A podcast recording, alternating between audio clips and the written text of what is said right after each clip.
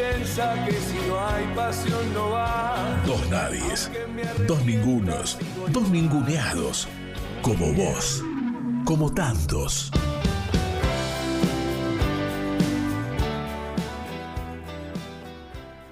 Mónica Arriagada Mentesana, una amiga de Dos Nadies, de esas personas interesantes que nos ayudan a sentipensar. ¿La escuchamos?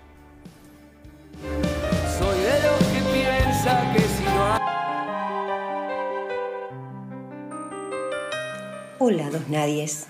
Hola, queridos oyentes. En este programa me dieron ganas de hablar un poco sobre la verdad y sobre la mentira. Todos mentimos un poquito. Yo he mentido. Seguramente nuestros oyentes, aunque no les guste reconocer alguna mentirita, eh, se mandaron esta semana. Pero no solemos mentir de forma malevolente. De hecho, la mayor parte de las veces buscamos hacer el bien ocultándola, ocultando la verdad.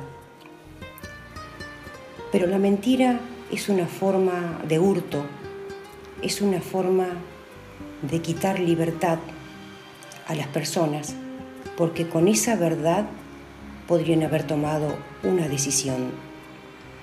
Y hoy el eufemismo es la forma de mentira más sofisticada que utilizan muchas personas, principalmente economistas, científicos, políticos, nuestros funcionarios, algunos comunicadores sociales, porque viven del, maquillaje de la verdad. Incluso los más inteligentes, oyentes o lectores, bajan su defensa crítica y aceptan nociones alejadas de, la realidad. Y las víctimas no solo pierden su libertad, sino también van perdiendo su, calidad este, moral. ¿Qué libertad estamos perdiendo eh, al mentir. Eh, medir el, el, riesgo solo la mitad de la vida, también es importante medir la ganancia. ¿Qué ganamos si decimos la verdad? Y la respuesta puede sorprender eh, por su valor oculto.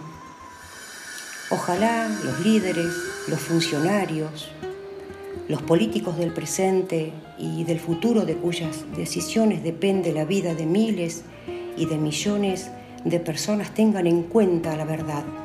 ¿Cuál sería el progreso si ellos deciden eh, afrontar la verdad?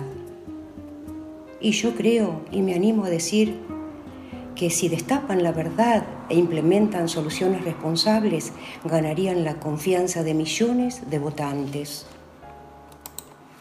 Y si no, ¿quiénes van a aparecer acá lo que está ocurriendo ahora, ¿no? La población que menos bienes sociales posee, los nadies, cuando ellos puedan autopercibirse, pensarse y organizarse en función de sus derechos, sus necesidades y los recursos sociales propios, aparecerá la verdad que tanto necesitamos. Porque es una manera de ejercer un contrapoder es una resistencia al poder que ha instaurado el privilegio de los poderosos estableciendo una escandalosa y progresiva inequidad social. Vivan los nadies y queremos la verdad.